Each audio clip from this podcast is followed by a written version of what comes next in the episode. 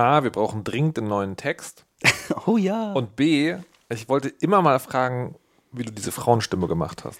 Ich habe mittlerweile selber versucht, damit rumzuspielen, aber habe das noch nicht hingekriegt. Hast du nicht in unseren alten äh, Aufzeichnungen mal. Nee, ich weiß, du hast mir erklärt, wie du es gemacht hast. Also, nee, du hast, du hast gesagt, welcher technologischer Vorstand, Vorgang dahinter steht, aber den habe ich sozusagen nicht nachvollziehen können. Na, es gibt in GarageBand, wenn du aufnimmst, gibt es so einmal Vocal-Presets, wo du den Pitch deiner Stimme ändern kannst. Und da gibt es halt ein paar, die irgendwie Female RB-Singer ist. Und dann klickst du drauf und dann kriegst du die Stimme. Dann machst du noch ein bisschen gepressten Duktus und dann. Das hatte ich mir, das hatte, das hatte ich mir gemerkt, aber habe gedacht, also Pitch ist ja das Schlagwort, was wichtig ist. Und habe es dann also nicht in GarageBand versucht, sondern in diversen anderen Soundsoftwaren, aber die sind natürlich nicht auf so Consumerfreundlichkeit gekriegt, sondern da musst du halt tatsächlich Ahnung haben und da mir das nicht gegeben ist in diesem Thema, hat es nicht funktioniert. Hallo. Hallo, lieber Markus. Hallo, lieber Erdgeist. Leute, Leute treffen uns ja und sagen dann, wann podcastet ihr denn mal wieder? Mir, ist, mir ist tatsächlich nicht so genau klar, warum. Ah, ich bin auch. Wurde, wurde, aber es ist äh, so ein bisschen ein Du, wir müssen mal wieder auf den Kaffee gehen Effekt, oder? Haben- so, ich, ich habe da ein Thema und dieses Thema verbindet wie mich, mich und den Markus und äh, den Erdgeist und dann kann ich das mal in dem Moment anbringen und sagen, guck, guck doch mal äh, hier, ah, Podcast. Ne? Und Ja, aber, mach mal. aber ich finde, das Erstaunliche ist ja, die letzte Folge ist ja, meine Güte, also schon echt, schon echt ein bisschen her. Na, die letzte veröffentlichte Folge. Wir hatten uns. Ja, ja, das, das oh, uh, die letzte, es gibt eine, eine, ähm, wie heißt es? Äh, Outtakes. Nee, die, die Giftschrank-Folge. Die, ist, die ist aber so Giftschrank, dass wir nicht mal die Folge aufgenommen haben. Nee, das war das Vorgespräch, was uns schon davon überzeugt hat, dass wir da äh, divergierender Ansichten sind, die aber in der Diskussion sich angeglichen haben. Ja. Ist auch sehr gut. Ne? Also wir haben es dann aus. Letzte Folge ist 8. Januar 2017 veröffentlicht worden. Das ist ja über zwei Jahre her. Und Leute fragen immer noch danach. Äh, die waren wahrscheinlich beeindruckt. Ich, weiß- ich habe ja bis heute keine Zahlen. Also das ist ja alles. Zahlen? Downloadzahlen, wie viele Leute das denn wirklich hören oder wie viele Leute das abonnieren. Siehst du Abonnenten in. Ich glaube, nee, Abonnenten siehst du ja bei Podcasts sowieso nicht. Ähm, Das ist jetzt auch nicht, äh, auch nicht also so wichtig. Das macht, ich, ist ja eigentlich nur Sprechtherapie für ich- uns beide. ich glaube um die 1000. Das heißt, lohnt sich das dann in der Menge schon irgendwie irgendwelche Amazon-Affiliate-Links durchzugeben für Leute zum draufklicken? Zum Ich habe ja am Amazon Affiliate Links habe ich mal fünf Minuten in meinem Blog gehabt. Und dann ist aber die Dis Diskrepanz zwischen, ich finde das kacke, Leute im Internet zu tracken und ich baue Affiliate Links ein, so hart gewesen, dass ich es sofort wieder rausgenommen habe. Good Guy. Ähm, ja, deswegen, wahrscheinlich bin ich deswegen immer noch nicht reich, sexy und berühmt. Na, also noch nicht reich, aber der Rest ist ja schon. Uh. So, ich klicke hier währenddessen, Ja, das ist, ähm, oh Gott, wo war denn das? das ist dann die Stelle im Podcast, wo wir einfach ein bisschen auf Beschleunigen klicken. Da gibt ja irgendwie auch so Techniken, da kannst du das abspielen, beschleunigen, ohne den Pitch zu ändern. Ne? Das habe ich, das habe ich auch noch nie verstanden, warum man das macht. Habe ich selber implementiert auch. Ähm, wenn du einfach zu viel Audio hast für eine bestimmte Zeit, aber willst nicht, dass sich es anhört wie Mickey Mouse, dann spielst du halt ein bisschen schneller ab. Es gibt halt Leute so, ne, Maha, wenn du dem zuhörst, dann hast du, also bringst du die Zeit ja normalerweise nicht mit ihm da jetzt beim Reifen seiner Gedanken da noch abzuwarten. Ist ja auch, es lohnt ja meistens, ne, aber du mu- musst dann auch nicht in Echtzeit sein. Aber ich verstehe es halt nicht, wie man das ertragen kann, weil ich mache das manchmal. Also, es war ja gerade Republika zum Beispiel. Und äh, ich sollte zu bestimmten Talks was fürs Radio machen. Die Talks waren aber voll. Dann habe ich also die Presseabteilung gekniet, könnt ihr mir die Mitzeichnung schon mal geben? Also auch wenn sie noch nicht veröffentlicht, haben sie gemacht. Und dann saß ich aber irgendwie nachts um 10 und habe mir diese Talks nochmal reingezogen. Und das habe ich dann auf, weiß ich nicht, 1,5 oder so gemacht. Aber da war ich dann auch konzentriert dabei. Und Podcasts hören ist, ich höre ja keine Podcasts, also sehr selten, ähm, ist ja so ein, aber wenn ich das, wenn ich höre, wie andere Leute darüber reden, dass sie Podcasts hören, dann ist das so eine Art Nebenbei-Medium, also gerade diese Gesprächspodcasts, diese längeren. Und wenn du dann aber, und Nebenbei-Medium heißt, du machst irgendwas und dann läuft auch noch der Podcast. Und du gehst da so rein, hörst manchmal zu, manchmal nicht, aber wenn ich mir vorstelle, das läuft dann irgendwie auf anderthalb Prozent, dann bist du doch Anderthalbfach? Äh, anderthalbfach, manche anderthalbfach, dann, dann, dann bist du doch wieder gezwungen hinzuhören. Äh, na, bei einigen Podcasts möchtest du da einfach zuhören. Ich bin ja immer großer Verfechter davon, beim Podcast schneiden, die ganzen Artefakte, die so ein Gespräch immer ausmachen, einfach rauszunehmen, um einfach einen besseren Zuhörflow zu erzeugen, dass man dann mal ganzen Segmenten einfach, äh, ne, man setzt sich hin, hört fünf Minuten und wenn man dann genug hat, dann kann man später weiterhören oder man lässt es einfach weiter laufen. Aber so, das bremst ähm, den Hörfluss, wenn du bei anderthalbfacher Geschwindigkeit die ganzen Amps und Nachdenkgeräusche und Pausen und mehrere versuchte Satzanfänge drin lässt. Denn mm, dann, dann nervt dich das, weil du musst dann konzentrierter zuhören in der höheren Geschwindigkeit. Äh, ist es schwieriger, äh, so Stotterer von echten Content auseinanderzuhalten. Deswegen ist es, äh, ne, kommt drauf an, wie die, wie die Sprecher drauf sind, ob die eh schon weniger Fehler machen, weil sie geschult sind, oder ob das so ein Plauderton ist, wo äh, äh, äh, dabei ist. Also ich habe jetzt nachgeguckt und der Podcast ist nicht in, meiner Statistik drin. Ich weiß nicht genau warum. okay. Aber. Nicht mal das. Aber wieso eigentlich nicht? Verwirrt. Tja, so ist es. Du, Markus, hast du schon gewählt? Nee. Weißt du schon, was du wählst? Nee. Faszinierend. Also ich kann, ich kann dir wie immer sagen, wen ich nicht wählen werde. Aha. Kannst du da nicht per Ausschluss einfach dann, dann bleibt ja dann niemand mehr über oder ist Naja, das sowieso fast alle oder? Also ich habe mich durch die diversen Valomaten geklickt, also den offiziellen. Dann Mhm. gibt es ja äh, diesen Digitalvalomaten, der tatsächlich Abstimmungsverhalten, also Abstimmungsverhalten Mhm. der letzten Periode auf das, was du willst, mappt. Ähm, und dein Wahl.de auch. Und das, das landet dann immer so in der Ecke SPD, Grüne, Volt. mhm. Äh, ist ja so eine neue Europapartei, die sich neulich mit dem Tweet hervorgetan haben, wir sind weder rechts noch links. Dann war ich so, das ist sehr schade, aber dann kann ich euch leider nicht wählen.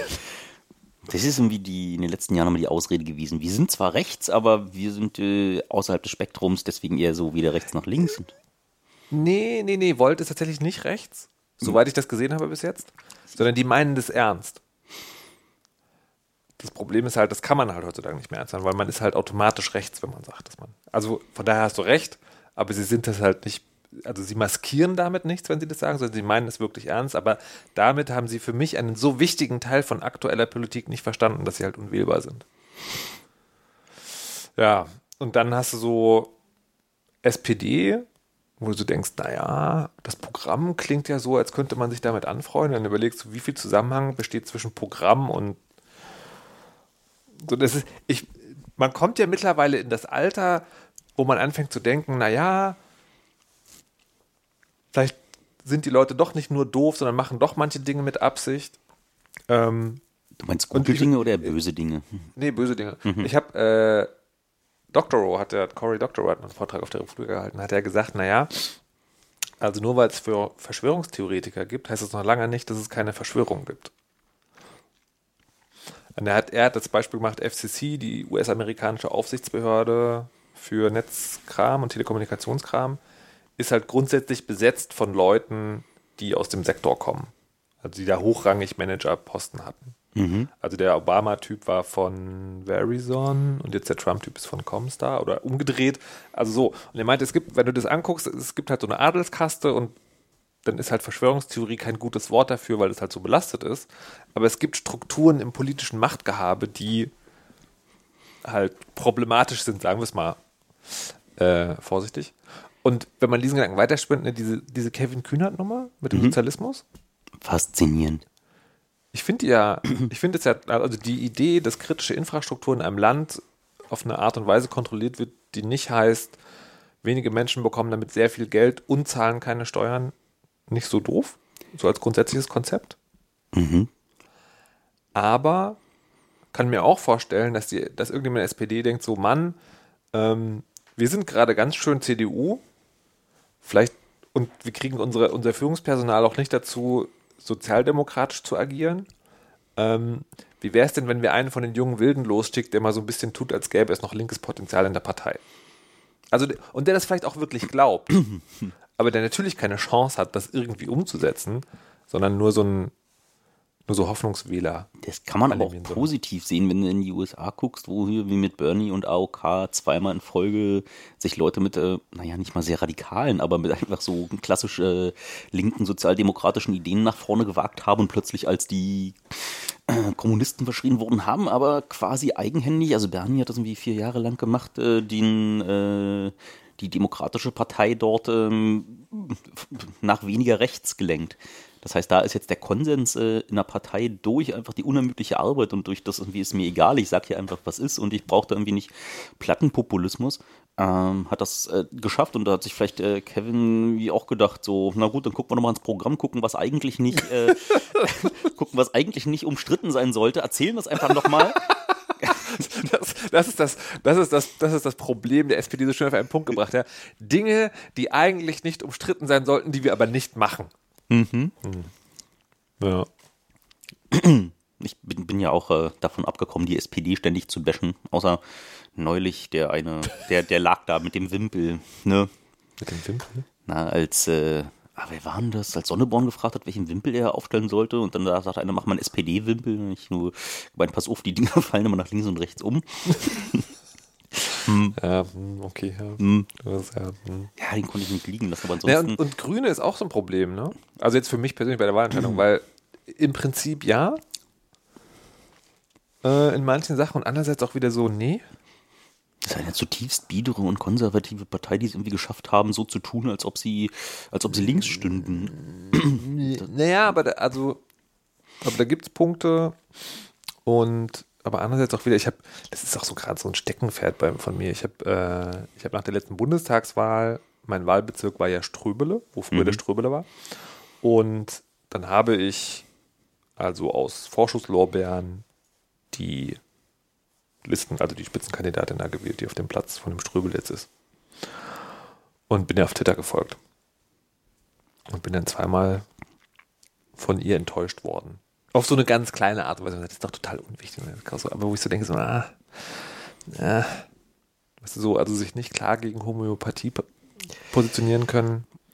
Ja, das ist bei den Grünen gerade ganz, ganz bitter. Aber wenn irgendwie sogar unser Gesundheitsministerium und irgendwie der Chef der Oh Ärzte Gott. kam. Alter, wir leben in bitteren Zeiten. Schwe nee, äh, Schwesig hat er, ne? Die, was war die Ja, früher? Familienministerium? Jetzt Ministerpräsidentin in äh, MacPom. Ist Schirmherrin der irgend so, von irgendeinem Homöopathie-Vereinskongress. Es ist alles so unfassbar. Also und von daher, so die Linke ist auch wieder so, ja, hat auch, ab, hat auch okayisch abgestimmt, aber wenn du dir mal das, wenn du dir mal das EU-Programm durchliest, dann sind die vom Grundkonzept echt ganz schön national. Und dann haben wir auf Twitter Link, Link, also linke Fans wahrscheinlich, ähm, also Fans von der Linken erklärt, das sei, weil die EU rechtskonservative, kapitalistische, imperialistische politische Entscheidungen trifft und deswegen wolle man nicht so viel Macht hingeben. Aber wenn man sich diese Valomaten-Dinger durchliest, dann, ist, dann liest sich das nicht so, sondern liest sich das so, wir wollen nationale Kompetenz. Und das, ist, das kann für mich nicht das Fernziel sein. Das ist bei der Linken das große, langstehende Problem, dass äh, sie immer wieder äh, sich von der öffentlichen Wahrnehmung äh, vor sich hergetrieben fühlen. Dass äh, so, wir, wir wollen irgendwie zwar grob das Richtige und diese Ideen von Europa und Frieden, so äh, pazifistisches Programm, bitteschön, aber was soll denn Frontex? Und da bewegen sie sich in dem, in dem Bereich schon genau in den richtigen ähm, Sphären, aber zu sagen, die EU ist uns zu, äh, zu rechtskonservativ, äh, aber dann die Alternative zu ignorieren, die ja irgendwie ist, dass der Nationalstaat irgendwie da an der Stelle noch rechtskonservativer ist, dass es einfach zwar eine rechtskonservative Idee ist, aber äh, ja, vielleicht die bessere, die nicht ganz so schlimme. Weißt du dir schon, was du willst? Ich habe schon gewählt. Du hast schon gewählt, aber Na, ich bin ja Wahlhelfer. Also ich bin nicht nur Wahlhelfer, ich bin sogar Wahlvorstand in meinem Wahlbezirk und das heißt wie, wie schnell hast du die Entscheidung denn getroffen? Ähm, wie schnell ich die Scheide, schon vor einer Weile. Das ist nicht die Frage, die ich gestellt habe. Wie lange hast du gebraucht, um von ich stelle mir die Frage zu einer Entscheidungsführung? Ging das schnell? Sch äh, schon vor einer Weile, echt vor. Äh, ein, Ja. Eine Weile im Sinne von Jahren, von irgendwie vor 20 Jahren. Hast du dich, hast du dich entschieden, eine bestimmte Sache immer zu wählen oder wie? Äh, nee, nicht das, aber ich habe ähm, irgendwann mich äh, auseinandergesetzt mit den Person mit den Programmen und äh, verfolge jetzt über die, über die Zeit, wie die sich ändert und habe bisher wenig äh, Grund gesehen, da mich, mich groß zu verändern in meiner Wahlentscheidung. Mhm. Das heißt, ne, irgendwann muss ich vielleicht nochmal mich wieder hinsetzen, das alles nochmal re reevaluieren. Was würde passieren, wenn ich jetzt irgendwie auf einem blanken Papier nochmal anfangen müsste, irgendwie mhm. so Strichlisten zu machen, aber nö, bin nicht enttäuscht worden. FDP also. Genau. FDP, ey, das ist auch so ein Ding. Ich kann mir, ich will es nur kurz nochmal hier sagen, weil wir in der Weisheit schon sehr ausführlich gesprochen haben, aber ich verstehe gar nicht, für wen die überhaupt interessant ist. Also weil, wenn, wenn, wenn ich, äh, wenn ich reicher Großkapitalist wäre mhm. oder auch nur sehr gut verdienter Mittelständler, da will ich mir nicht so eine Heißluftblasen ich würde, ich würde einfach in die Sozialdemokraten wild investieren und auf ihre Inkompetenz hoffen. So, ihr habt kein Personal, was mir irgendwie gefährlich sein könnte. Da habt ihr viel naja, Geld gemacht. Nee, das ist sogar doppelt gut, ne? weil wenn sie inkompetent, also entweder ist es sozusagen handlungslose Inkompetenz oder du kriegst du jemand wie Schröder. ja. Und dann ist, ja, ja, stimmt eigentlich. Stimmt. SPD, die FDP des großen Mannes, könnte man das so sagen? Äh. Hm. Ist das schon wieder eine Verschwörungstheorie? Ist das schon wieder eine Verschwörung? Man weiß es nicht so genau. Mir fällt es auch, mir fällt es auch zunehmend schwer, nicht politikverdrossen zu werden, ehrlich gesagt. Ach, das ist, äh, kommt bestimmt im Alter. Das ist. Äh, so? ja. Und das, das finde ich, aber, find ich aber ganz interessant, weil dieser Rechtsruck im Alter, der mhm. so, den es ja als Mem gibt. Mhm. Du erlebst den auch selber gerade, sagst du? Ob der, nee, aber äh, ich beginne den für nachvollziehbar zu halten. Ne? Also, weil je älter du wirst, äh, also in der Regel wahrscheinlich, um, wenn du in so einem Land wie unserem lebst, kriegst du erst relativ spät mit, dass Leute tatsächlich sterben. Also so in ihrer Konsequenz und dann sind die halt wirklich weg für immer und dann kriegst du umso, je älter du wirst, umso mehr mit. Das blüht dir auch irgendwann und das wird dann so vorerlebbar und dann, ne, also dann wird die, das Thema, deine Zeit ist begrenzt, wird immer deutlicher und dieses Gefühl der Machtlosigkeit prägnanter, je nachdem, wie arschig die Politiker sind, die du so um dich rum hast. Und dass du dann anfängst, Leute zu wählen, die dir versprechen, du wirst es noch den Rest deiner Jahre gut haben, das halte ich für nachvollziehbar. Also nicht, ich will das so machen und ich fühle das so, aber ich kann mich hineinversetzen, wie so ein Gefühl entstehen kann. Hm. Dem kann man bewusst entgegnen, indem man sagt, da muss man aber, ne? Was, was, was von mir bleibt, ist irgendwie, hm. naja, gucke ich mal so bei mir in 60 Jahren, vielleicht höchstens, wenn es hochkommt, bei meinem Lebensstil wahrscheinlich 30 ist, äh, ist, ist nicht viel. So einmal so Stäubchen Asche irgendwo und das heißt, was ich einfach weitergeben kann, sind äh, Strukturen, sind ja. irgendwie zu schauen, wo ich Energie investiert habe in meinem Leben. Kann ich jetzt schauen, ob ich mich da irgendwo drauf ausruhe, ob ich äh, dann den Besitzstand, den ich da akkumuliert habe, für den Rest meines Lebens wahren möchte und darauf poche, dass irgendjemand das für mich durchsetzt. Oder ich kann einfach sagen, ich baue mir lieber Struktur auf, ich äh, versuche die Gesellschaft in eine Richtung zu verändern, ich versuche irgendwie Wissen weiterzugeben, ich versuche ähm, den, den, die hinter, hinterher mir kommen, die angerannt kommen und sagen, alter Mann, du kannst das nicht, zu sagen, ja geil, mhm. weniger Arbeit für mich, aber ne, so, das war aber grundsätzlich meine Idee, das so und so zu tun. Vielleicht findest du ja da irgendwas Brauchbares bei. Mhm. Das ist ja, was ich äh, so vor ein paar Jahren angefangen habe, auch sehr bewusst zu tun, zu gucken, wo ich in den Bereichen, wo ich es irgendwann mal total spannend fand, rauszufinden, wie irgendwas funktioniert, um diese Arbeit, die man normalerweise bezahlen müsste, also dann nicht getan würde, zu übernehmen mhm. ähm, und danach zu schauen, okay, äh, was, was, ist denn, wenn ich jetzt irgendwie, oder da ich offensichtlich die Zeit und die Energie nicht mehr habe, wie in meinem jugendlichen Eifer, das zu tun, wie sorge ich dafür, andere anzuspitzen, denen verständlich zu machen, dass es äh, wichtig ist, sich ehrenamtlich äh, zu engagieren, dass es wichtig ist, bestimmte äh, Dinge immer wieder zu reiterieren, sich hinzusetzen, äh, über Dinge immer wieder zu reden. Mhm. Es gibt ja diesen Spruch, irgendwie äh, wurde noch nicht alles gesagt, äh, oder wurde alles schon gesagt, aber noch nicht von allen. Und, und das finde ich äh, so in seiner, das ist ein bisschen defetistisch, weil ich einfach total cool finde, wenn irgendwie alle nochmal dasselbe sagen, weil am Ende weißt du, dass alle wirklich dasselbe meinen. Wenn du immer nur davon ausgehst, oh, nee, erzähl mal nicht nochmal dasselbe, äh, entsteht so ein Effekt, wo irgendwie ja. ne, alle glauben irgendwie grob verstanden zu haben, worum es geht, aber wenn du irgendwie nicht auf jeden Einzelnen hörst, wenn du nicht irgendwie ins Gespräch mit jedem gehst, dann äh, entwickelt sich die Meinung. Äh, mhm. Äh, Total interessant. Wir hatten äh, dieses Ding, ne, man will nicht immer, man will eigentlich nicht jedes Mal alles nochmal erzählen und manchmal ist das aber wirklich hilfreich. Habe ich gerade in einem ganz kleinen, gar nicht lebenswichtigen Beispiel, aber ähm, wo, das, wo das Ganze hinkommt. Ne, Republika war, wir waren mit der Breitbandredaktion da, also mit der Sendung, die ich fürs Deutschlandradio mitmache und hatten uns entschlossen, wir machen also eine Sendung, die kommt von der Republika, aber soll eher inhaltlich getrieben sein und nicht eine Stunde lang, wir trinken hier Kaffee und das ist alles ganz toll und so.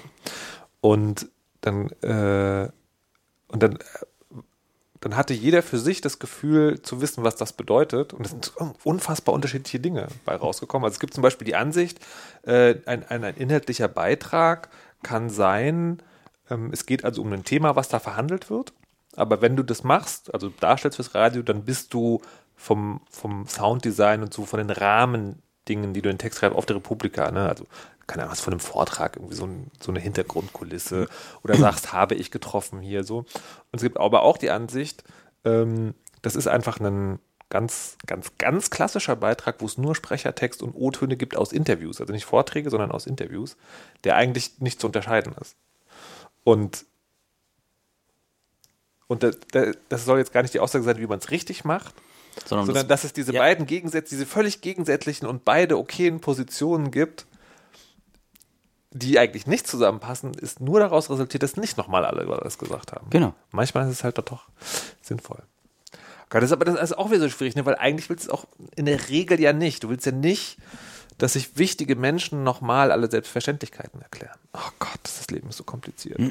Ja, ich glaube, das äh, Missverstehen von Selbstverständlichkeiten hat bestimmt schon zu Kriegen und äh, äh, ja. Terror und Mordio geführt. Ja. Das ist alles finster. Da kommt, ich komme aber ganz schnell wieder zum bedingungslosen Grundeinkommen. Mhm. Also nicht zu dem konkreten Konzept, sondern zu diesem, das Übel aller Welt ist das Geld verdienen müssen. Mhm. Okay. Ich Und da kommst du jetzt gerade weswegen?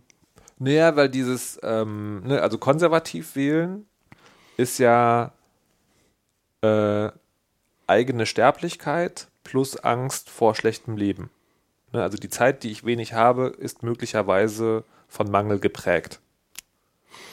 Und deswegen werden ganz viele Entscheidungen darauf ausgerichtet, ähm, das zu beheben. Ne? Also einerseits Leute wählen, die dir viel versprechen, andererseits dein Leben darauf ausrichten, dass du möglichst viel Kohle scheffelst. Und ich meine, ich meine jetzt nicht mal die, die Bank, äh, sozusagen die irgendwie Hedgefonds-Haie, sondern ich glaube schon, dass auch die Leute, die sagen, ich mache, was Spaß macht, zu einem mehr oder weniger großen Grad sich auch ökonomisch leiten lassen. Also von der Frage, wie stelle ich mein Einkommen sicher? Ich glaube, das greift ein ganz klein bisschen zu kurz. Ich denke, das ist ein größeres Thema, was einmal in Anerkennen von Lebensleistung äh, sich zusammenfassen lässt es gab da irgendwie irgendwann mal einen total geilen Spiegeltitel, wo sie so einen Fliesenleger, einen Schwaben, der nach dem Krieg angefangen hat, weißt du, zu, zu, zu knüppeln, der ist irgendwie jedes Wochenende noch raus und hat irgendwie seinen ähm, Kunden da noch äh, eine goldene Verzierung und irgendwie alles hat sich da echt mhm. angestrengt, hat dann irgendwie äh, so 50 ist er geworden und äh, jetzt hat er was erreicht und jetzt kommen plötzlich irgendwie diese Polen über die Grenzen und die, die die sind, die sind noch heiß, die, ähm, die gehen daher und kümmern sich genauso um die Kunden wie er früher. Mhm. Aber er ist jetzt irgendwie, ey, ich muss das nicht mehr. Ich habe mich mein halbes Leben lang mhm. abgeplackert. Und wie kann es sein, dass die jetzt darüber kommen mit fleißiger Arbeit irgendwie mir meinen äh, Wohlstand bedrohen, wo ich doch einfach jetzt über die letzten zehn Jahre so hofiert wurde, weil es äh, keine Konkurrenz gab, weil irgendwie sonst niemand Lust hatte, irgendwie sich noch so abzuplackern. Und jetzt kommen die da und machen wieder so, äh, was, was die dann erwarten und was der irgendwie der, der Treiber ist, zu sagen, sagen, nee, lass die mal alle draußen, Migration ist scheiße, weil mich das irgendwie in meinem ähm, äh, Besitzstand bedroht, ist irgendwie einerseits, äh, dass äh, dann die äh, Lebensleistung, die, auf die man da zurückblickt, nicht äh, angemessen mehr gewürdigt ist. So, ich, äh, so, der, der hätte gerne, dass anerkannt wird, dass er sich da abgerackert hat und jetzt irgendwie sich drauf ausruhen kann. Und ähm, auf der anderen Seite ähm, nicht einzusehen, dass irgendwie der, der Nächste, der mit Feuereifer da ankommt, einfach genau dieselben Chancen haben soll. Aber das, du beschreibst ja gerade, was ich beschrieben habe. Ähm, also in der, in, der, in, der, äh, in der Konsequenz ist es ist nochmal ausführlicher und da spielt die, sozusagen der Respekt oder das Erfüllungsgefühl nochmal eine Rolle. Genau. Aber das, aber trotzdem ein ganz wesentlicher Teil wäre da ja nicht das Problem, wenn alle alles Geld hätten. Also A, müssten Leute aus einem anderen Land nicht in ein anderes Land fahren, um zu arbeiten. Mhm. Und B, könnte es dem alten Fliesenleger total egal sein, ob er noch genauso gefragt ist. Natürlich gibt es den alten Stolz des Künstlers, mhm. aber wenn, wenn, wenn du, ich weiß, dass wir reden jetzt total illusorisch und visionär, so, aber wenn du Geld aus der Gleichung rausnimmst, ne, also was gibt es denn für einen Grund, nicht mehr den alten Fliesenleger zu beauftragen, sondern die neuen? Es gibt den Grund, dass die vielleicht billiger sind. Nee, dass oder, die verfügbar sind. Dass oder dass sie, genau, oder dass sie verfügbar sind. So. Warum ärgert das den alten Fliesenleger? Einerseits, weil er denkt, hey, ich bin noch der König der Fliesenleger, aber andererseits auch, weil er, weil er Angst hat um sein Einkommen oder sein Alterseinkommen. So, und wenn es kein Geld gäbe, dann könnte der alte Fliesenleger noch also immer weniger Aufträge annehmen, aber die unfassbar weit ausarbeiten und mit Blattgold ziselierte Einzelfliesen verbauen und, ähm, und klar, neuen, dass noch jemand die neuen äh, Fliesenleger können. Ich habe ja gesagt, wir ja, reden ja. gerade von der Utopie. Ja. Und das und sagen und der Grund, warum ich warum ich Geld für das Problem halte. Oder beziehungsweise nicht nicht nicht Geld im Sinne von äh, wir schaffen uns irgendwas, womit wir Dinge austauschen können, sondern die der Erwerb von Geld. Ich äh, kann deinen Punkt ganz gut nachvollziehen. Ich wollte ja den Boden in, äh, Bogen in die andere Richtung spannen, um äh, damit irgendwie auch das, äh, das äh, Abschneiden der AfD in einigen Bereichen äh, versuchen zu erklären, was mir immer die ganze Zeit so oh Gott, äh, gibt ja immer zu simple äh, Hau drauf Erklärungen ja. und äh, habe da irgendwie so ein bisschen das Gefühl, dass die AfD genau da, ähm, da wildern geht, wo genau dieses Anerkennen von, äh, von Lebensleistung ähm, vor der Wende irgendwie institutionalisiert äh, nicht stattgefunden hat. Dass die genau da ganz groß sind, sowohl im Osten als auch in, in Teilen Westdeutschlands, wo einmal du mit deiner Karriere, die dir irgendwie so in den ne, 70er Jahren sowohl im Osten als auch Westen versprochen wurde, mhm. äh, ja, ihr, ihr, werdet alle nicht mehr gebraucht. Irgendwie, was ihr da geleistet habt, ist egal. Ihr könnt euch jetzt irgendwie im Sozialamt anstellen gehen und äh, das ist dann, ne, da kommt dann deine, deine, wäre schön, wenn es da kein Geld gäbe, die könnten dann wieder zu Hause sitzen, aber ich glaube, das würde, das würde das andere Problem nicht lösen, dass äh, dieses Gefühl nicht gebraucht zu sein, dieses Gefühl, dass äh, da, wo mir versprochen wurde, wenn ich jetzt mein Leben, meine Karriere dahin auf, ausrichte, dann habe ich irgendwie für den Rest meines Lebens eine, eine Perspektive, wurde mir weggenommen und jetzt äh, gehe ich daher und äh, suche mir irgendjemand, der erstens mich dann noch streichelt und zweitens mir einfache Lösungen präsentiert, ja. warum ähm, warum es nicht an mir liegt, sondern warum irgendwie die Migranten schuld sind und warum irgendwie hier vielleicht die äh, korrupte, verlotterte Politik schuld ist, ist ja dann, dann ein sehr dankbares Pattern, was hm. äh, die Schuld ein bisschen von mir wegnimmt. Hm. Ah. Aber trotzdem wäre das nicht so dramatisch, wenn es kein Geld gäbe, weil dann könnte man länger für Dinge brauchen, die Wertschätzung erzeugen. Also nehmen wir diesen Podcast. Hm. Dieser Podcast ist ja ein sage ich mal, nicht so häufig stattfindendes Ereignis und ist dann in, vom Produktionsaufwand her sehr einfach. Und das ist auch das Ergebnis einer sicherlich komplizierten Formel, aber wo Dinge wie Erwerbsarbeitstätigkeiten eine wichtige Rolle spielen. Ich glaube, der wichtigste Punkt ist, dass irgendwie hier fünfte Etage, Hinterhaus ohne Fahrstuhl, ne, jemand sich hab, da mal hochgekämpft musste, hat. Tatsächlich, tatsächlich musste ich mir extra eine Kaffeemaschine, also eine richtige Siebträgermaschine anschaffen, damit Erdgeist überhaupt in Erwägung zieht, Na, und hier ins Podcaststudio ein Sauerstoffzelt aufziehen und genau oben angekommen bin. Was auch kaum einer weiß, Erdgeist bleibt jetzt ein halbes Jahr hier, bevor er sich vom Treppensteigen so krass erholt hat. Dann machen wir in der Folge aber noch drei Folgen und können die dann nee, nicht, nicht. Das haben wir beim letzten Mal versucht. gesehen, wo das geendet ist. Oh, schon wieder. Wir, ja. wir driften schon wieder ins Meta ab, ne? Das, ich dachte, das soll so. Mhm. Also wie gesagt, ich, ich bin mir nach wie vor nicht im Klaren, warum Vielleicht wollen die Leute auch gar nicht den Podcast hören. Nee, einfach. Also vielleicht haben wir auch damit jetzt alles kaputt gemacht. Vielleicht ist das nur so ein, ähm, also vielleicht war gerade die Länge, also die, der, der Abstand zur letzten Folge deshalb so wichtig, weil dann ist das so ein augenzwinkernder Insider, dass man sagen kann, wann kommt eine neue Podcast. Du gehörst zu einer zunehmend kleiner werdenden Elite, die sich überhaupt noch an dieses Ereignis erinnert. und kannst also dieses, dieses Kameradschaftsgefühl herstellen, indem du weißt, es gab mal diesen Podcast und ich kann danach fragen, wann die nächste Folge kommt. Jetzt kommt die und dann ist natürlich. Ja, dann hat man zumindest erstmal eine Antwort und dann können wir jetzt wieder zwei Jahre lang in Hiatus gehen. Ja, aber er hat natürlich den, den, den, diesen, diesen Mythos, diesen mythischen Charakter mit ganz, ganz zerstört. Vielleicht, Also jetzt, weil jetzt ist klar, es liegt wirklich an unserer Verpeilung. Ansonsten vielleicht benennen wir die um. Wie heißt die Folge eigentlich? Äh, mir ist vorhin was eingefallen, aber ich weiß nicht genau, ob ich ähm, die Geschichte schon mal erzählt habe, weil dann wäre es nämlich peinlich. ich kann ja vielleicht mal wie nuscheln, ne? Mhm. Weißt du, Otto Hime, kennst du die? Habe ich die schon Ich glaube mal? nicht. nicht. Ich habe ich habe ähm, ja früher so ein mal Geld zusammengespart für eine Weile und mir dann Flü Flüge um die Welt rum geklickt, um dann so Freunde zu besuchen, die sich äh, so ne, in Japan, in Neuseeland, in Südamerika niedergelassen haben und bin dann so ne, das da abgetackert und äh, äh, als ich in Tokio gewesen bin, hat mich irgendwie ein Kumpel gefragt, ob ich ihm dann nicht so eine Box mitbringen wollte, so eine Utohime. Das ist ähm, eine Reaktion darauf, dass im Großraum Tokio ähm, durch Spülen echt viel Wasser verschwendet wurde. Das heißt, äh, wenn die Frau dort auf die Toilette geht, äh, ist es gesellschaftlich ähm, sehr peinlich, wenn die Nachbarn mitbekommen, dass dort äh, Körperfunktionen stattfinden. Das heißt, äh, die sind auf die Toilette gegangen, haben eine Spülung gezogen, haben dort äh, Geschäft verrichtet und als sie fertig waren, haben sie gespült. Und um dort die Wasserverschwendung zu reduzieren, ähm, ist in den äh, Toiletten, in den Damentoiletten ziemlich häufig so eine kleine Box mit, mit einem Knopf, drückst du drauf, macht ordentlich Spülgeräusche durch die ganze Toilette. Und äh, das ist da so, das ist da so gang und gäbe. Und mein Kumpel mit den Kinky Hobbys hat mich darum gebeten, ob ich dann, wenn ich da nicht bin, einfach mal so eine Box aus dem Supermarkt mitbringen kann oder aus, dem, ähm, aus dem Kaufhaus.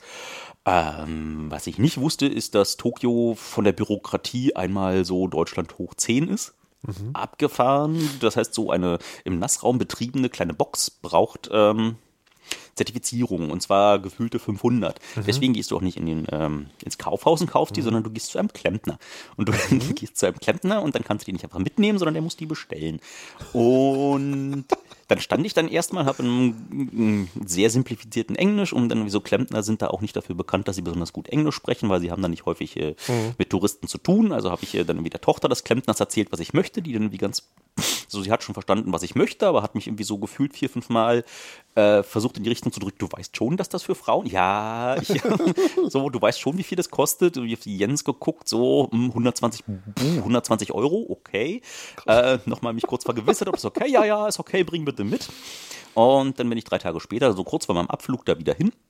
Hab mir das Ding abgeholt, ordentlich bezahlt, wurde nochmal von einem Empfangskomitee von irgendwie drei weiblichen Angestellten zur Seite genommen, die mir nochmal erklärt haben, ob ich ganz sicher bin, dass ich weiß, ja, ich weiß, worum es sich handelt. Hab zu Hause schon Batterien reingemacht, geguckt, ob das funktioniert. Und dann hatte ich so eine noch längere Episode, bis ich zum Flugzeug gekommen bin. Die kann ich bestimmt irgendwann nochmal erklären, weil ich wollte danach noch Neuseeland weiterfliegen. Und was natürlich passiert, wenn du so eine Otohime in deinen Rucksack einfach reinwirfst mit einem schönen, pr pr prominent nach draußen stehenden Knopf, ist, dass der natürlich dann in der Flughafenkontrolle einmal ausgelöst wird. Das heißt, das Ding ist echt laut. Das ist wirklich laut. Das heißt, ich bin dort durch die Flughafenkontrolle. Der ähm, Sicherheitstypi hat äh, den Rucksack sich genommen und wie auf die falsche Seite gelegt und ging ihm plötzlich ein ordentlicher Swoosh, Swoosh eines Toilettengeräusches durch die geil. Flughafenhalle. Ähm, was mir natürlich sehr unangenehm war. Ich habe dieses Ding rausgeholt und wir Warte, warte, stopp, stopp, stopp, halt. Ja. Die sind Sachen unangenehm? Ja, das war. Wow. Das war. Okay, krass. Naja, und da ich kein besonders äh, schlauer Typ bin, ist mir das natürlich nach der Zwischenlandung genau noch einmal passiert. Natürlich. Weil ich natürlich nicht darauf gekommen bin, die Batterien einfach rauszunehmen oder Ja. umzudrehen oder so, sondern habe dann einfach ähm, äh, an zwei aufeinanderfolgenden Flughafenkontrollen einmal die Freude gehabt, äh, alle Blicke auf mich gerichtet zu sehen, weil aus meinem Rucksack einmal große Toilettenspülgeräusche kommen. Das ist ja großartig. Hm? Wie heißt das? Otohime? Rote Hime ist, äh, heißt Otohime. eigentlich, äh, hat mehrere, äh, es ist äh, ein, ein, ein Wort mit mehreren Bedeutungen, aber es heißt eigentlich äh, Soundprinzessin. Soundprinzessin. Ja. Ach, stimmt. Was? Oto? Oto Oto. dann wie man spricht. Muss ich. Äh, Ja, ich glaube, du kannst dann einfach den Link unten unter den Podcast daran nee, ich will vor allen Dingen den Podcast-Titel mit den dazu passenden japanischen Zeichen versehen, um möglicherweise ein paar Podcast, Podcatcher sozusagen zum Absturz zu bringen, weil sie kein ordentliches, was ist da dann, UTF oder was man da braucht? Äh, ja, aber normalerweise ist Unicode-Support überall jetzt schon bei. Das heißt, es ist. Sehen- Also falls ihr diesen Podcast nicht hört, dann könnt ihr diese Frage nicht hören, aber dann liegt es daran, dass der Podcatcher eure Wahl japanische Zeichen nicht verarbeiten kann. So, und ich warte ja schon halb drauf, aber du lachtest so, als ob du die Geschichte wirklich noch nie gehört hast. Nee, ich habe die noch nicht gehört. Nee. Dann habe ich sie wahrscheinlich auch noch Also nicht erzählt. vielleicht, vielleicht auch doch und das ist einfach zu lange her, was jetzt also auch eine durchaus valide Erklärung wäre, aber ich, für mich ist sie neu und gut. Ich, ähm, ich lasse mir von Freunden, die nach Japan fahren, äh, immer, äh, also, also der Auftrag ist immer, bitte bring mir das erste absurde Ding mit, was du siehst. Und äh, ich habe leider fahren Leute, die ich kenne, nicht so oft nach Japan, deswegen habe ich nur zwei Dinge. Das eine ist ähm, eine Lächelspange. Also wirklich so ein, so ein Plastikding, das du dir ins Gesicht tust und dass er deinen Mundwinkel nach oben zieht. Und ich habe nicht rausfinden können, ob das, ob das Quatsch ist, also quasi, ob das in so einer Art Novelty-Gift ist. äh, Nanunana, aber halt Tokio kaufst und niemandem das ernst ist, oder ob das ernst gemeint ist. Man weiß es nicht. Und das andere, Das ist eine Schmunzelhilfe. das andere ist äh, Einweg-Flauschpapier für Klobrillen. Aha. Also was du so drauflegen kannst. Och, naja, das muss ja nicht ein Weg, ne? Das kommt. So. Du, du, du, du, du, du. Kann man mit seinen Mitbewohnern teilen. Vielleicht noch ein warmes Gefühl hinterlassen. Hm. Wenn wir nur, wenn wir nur ein Thema, wenn wir nur eine, irgendeine Liste hätten mit Themen, über die wir reden wollen, dann würde ich jetzt schnell zum nächsten Thema Ich, überleiten. ich, ich wollte die ganze Zeit fragen, warum du eigentlich den Semsrot ausgespart hast, wohin in deiner Liste. Den Semsrott. Ja, ja, du hast wie die Parteien alle aufgezählt und wie die Partei nicht, ähm, die ist ja jetzt. Der Ahne. Ja, ich bin, äh, naja, also ich habe, ja- das kann ich dir sagen, warum ich ausgespart habe, weil die einfach nicht in meinen Ergebnissen aufgetaucht ist. Ah, Ähm, oder nicht, nicht weit oben genug. Und dann bin ich mir auch nicht sicher, wie weit ich das Konzept Satirepartei treiben wollen würde. Ne, also dieser eine sitzt okay und der Donneborn hat auch schöne Aktionen gemacht. Aber weiß ich halt nicht. Also ich habe ich hab ja immer noch die Idee der Partei rückgratlosen Opportunisten, kurz Pro, äh, die halt einfach dafür sind. Aber jetzt, solange es die Partei gibt, werde ich diese Idee zurückstellen, aber auch die Partei, glaube ich, nicht wählen. ich habe in letzter Zeit auch aus echt überraschender Richtung gehört, dass die einfach dieses Jahr äh, die Partei wählen wollen. Auch äh, weil sie sich äh, damit auseinandergesetzt haben, wie Europapolitik gerade national vermittelt wird und dort irgendwie starke Defizite sehen und glauben, dass genau dieser satirische Anspruch ein echt brauchbarer Weg ist, äh, so Edutainment-Style aus dem Parlament, äh, dieses Bewusstsein wieder zurückzubringen, was da eigentlich abgeht, was ja Ja, das, das, das Problem ist, dass der Sonneborn so ein Typ ist, der viel daraus zieht, dass, dass du dem wirklich nichts kannst. Ne? Der, der, der zieht halt seinen, seinen Schuh durch und für den zählt vor allen Dingen der Aha-Effekt. Oder nicht der Aha-Effekt. Also der, der ist nicht berechenbar, sagen wir es so. Der ist nur berechenbar, als dass er sich nicht reinreden lässt. Und so jemand oder noch so jemanden fände ich zu viel. Ich hätte halt, also wenn ich sofort nochmal wählen würde, würde wäre Julia Reda. Und das ist so, also einer, einer, einer der, ähm, einer der, wie heißt es, äh, frustrierenden Lehren aus dieser Wahl ist für mich, oder nicht aus dieser Wahl, sondern aus der letzten Wahl, aus der letzten Legislaturperiode ist, es gibt Leute, die unfassbar gute Arbeit machen. Also der, bestimmt kann man ihr im Detail auch Dinge vorwerfen und so, aber die Art, also wie sie Politik gemacht hat und vor allen Dingen, wie sie Politik transparent gemacht hat, ähm, ist so gut und endet aber anscheinend in so einem kompletten Burnout. Na, das sie, sie hat, ja, nö, sie hat, wie selber gesagt, äh, nee, besser nicht Burnout, besser lieber jetzt Ja, ja, äh, gen- genau. meine, meine Doktorandenstelle Ja. da annehmen und ähm, Naja, das hat sie aber gesagt, äh, also es gibt ein Interview mit ihr und die, die Enttäuschung darüber, wie Politik läuft und wie hart du dafür kämpfen musst, dass du halt sozusagen nicht Politik machst, sondern durch diese Krusten kommst, die sich da bilden, die ist halt so hoch. So. Und das ist halt, Ach, ist, ja, komme ich wieder zur Politikverdrossenheit. Man, man, man, will doch, man will doch nicht, dass das Parlament, der heilige Ort der Demokratie, der, der Kernpunkt unserer, unseres politischen Lebens ist, ein Ort ist, wo so eine Menschen verbrannt werden. Hm. Das will man doch eigentlich nicht, oder? Es, das Parlament selber ist ja jetzt schon wieder für dich äh, einmal die öffentlich wahrgenommene Sicht auf diese Institution, die da transportiert wird. Aber es ist ja mehr. Es sind ja die Ausschüsse, es sind ja die Büros, die miteinander nee, kommunizieren. Es ist ja auch absichtlich angelegt, wenn du so viele Millionen Menschen da irgendwie koordinieren musst, dann ist es eigentlich auf der anderen Seite auch ganz gut, dass du dicke Bretter bohren musst, bevor du radikale Änderungen durchsetzen kannst. Nee, das ist, das ist ja nicht der Punkt. Der, ja. Punkt ist, der Punkt ist ja nicht, dass da hart und heiß und vehement diskutiert wird, sondern der Punkt ist, dass das eben genau nicht für die Millionen Menschen passiert, sondern für die Lobbyverbände, die sich leisten können. Ne? Also ich will nicht sagen, dass da nichts passiert, aber da kommen wir wieder in diesen Doctorow-Punkt, wo er sagt, ne, Verschwörungstheorien sind doof, aber es das heißt nicht, dass es nicht Strukturen gibt, die äh, die Wesenheiten haben, die diesem Konzept schon ein bisschen nahe kommen.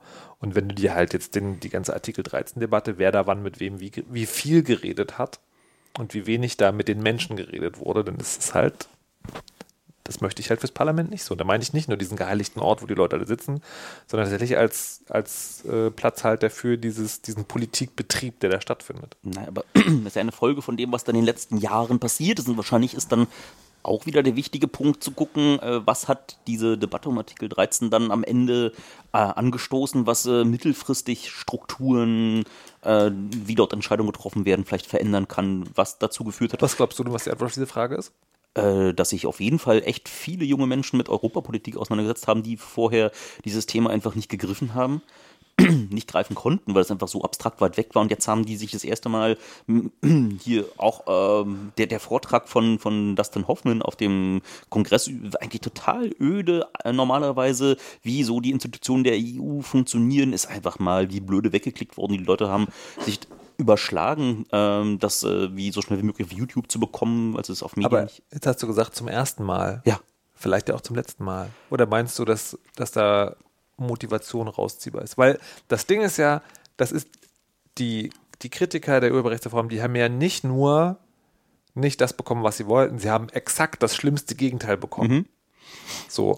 Ja, bloß das kommt ja immer auf den Menschentyp an, ob er sich dann von sowas äh, eher abschrecken lässt oder ob er sagt, wie hier, no fuck it, ich zeig dir jetzt mal, wie der Laden läuft. Aber das machst du ja nur, wenn du tatsächlich nee. die Idee hast, dass es dass, es, dass das geht. Nee, das ist ja defetistisch. Nein. Nee, nee, doch. Nee, also, nochmal.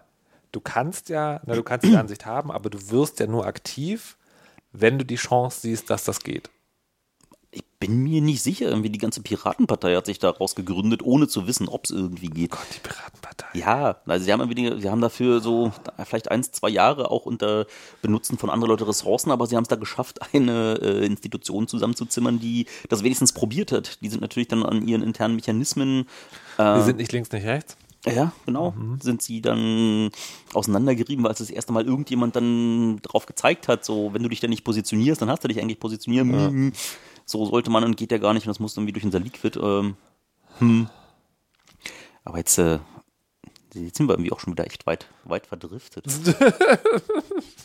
ich lese gerade das Otto Hime, was ich hier gefunden habe, ist ein japanisches Märchen einer Prinzessin in einem unterseeischen Palast.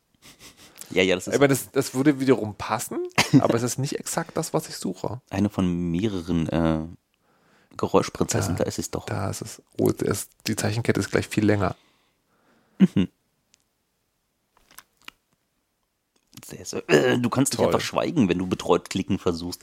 Also der, der äh, Monoxid guckt sich da gerade im Internet äh, Bilder von Frauentoiletten aus Japan an. Ne, das ist, das ist, das ist so nicht ganz richtig. Ähm, gebt mir mal einen kurzen Moment. Oh. Und der kurze Moment äh, findet vielleicht hier statt. Ich weiß nicht, ob das jetzt funktioniert. Wir probieren das mal. Also ich höre nichts. Das ist auch richtig. Ach Gott, ich, ich werde das nicht schneiden, ihr müsst das alles so hören. Super. Du meinst, das ist echt irgendwas, laut? Irgendwas, irgendwas passiert nicht. Warum hm. nicht? Hm. Sehr komisch. Also nicht, nicht, schneiden ist ja Ach so, ich weiß, ich weiß warum. Ich muss äh, für die Technikinteressierten, der Au Audioausgang meines Rechners steht auf Soundflower, aber ich muss ihn natürlich zu Fireface geben. Und dann muss ich das Fireface, die ersten beiden Kanäle in den Kanal schießen, wo auch mein Ableton drin läuft. Er redet schon wieder in Zungen. Auwei. Und dann müsste eigentlich das Audiosignal des Rechners auch zu hören sein. Ja. Aha. Ah. Das ist echt. Ja, ist leider eine Feedback-Schleife, weil das, weil das Ding auch ein Loopback-Device ist. Oh, und warum Und- krieg ich das dann so auf die Ohren? Das gehört so. Jetzt weißt du, warum ich zwei Jahre nicht mehr. Was wir auch machen können, wir können das so machen, dass wir denn, äh, dass ich im Hindenburg, mit dem ich aufnehme, noch äh, das Soundflower mitmache. Dann machen wir ganz kurz Pause. Moment. So, das habt ihr gar nicht gehört. Und dann müsste es aber vielleicht eigentlich gehen, oder? Wir gucken das Video.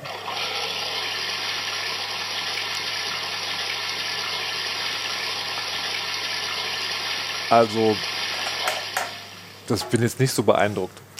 Nee, das Ich- ist ich auch hätte- nicht, das ist auch nicht die klassische Otohime. Ich hätte, ich hätte jetzt gedacht, nach deiner Erzählung, dass sich so also ein Wasserschwall aus den Lautsprechern ergießt. Ich verlinke das Video. Ähm, Das gibt da irgendwie, das ist so ungefähr, äh, es gibt da irgendwie so hunderte Geräte, die das, äh, das können. Und die Geräuschprinzessin ist halt wie so eine Sammelbezeichnung für alle von den Ja. Dingern und das ist irgendwie ist eine Okay. kleine. Und meine ist schon irgendwie DIN A4-Blatt groß gewesen mit irgendwie ordentlich Resonanzkörper und äh, ordentlich Resonanzkörper. Na gut. Sind wir noch im, äh, oder machen wir gerade Pause? Was? Nein, das ist schon alles. Das ist alles, das ist alles live. Du bist zu hören. Oh.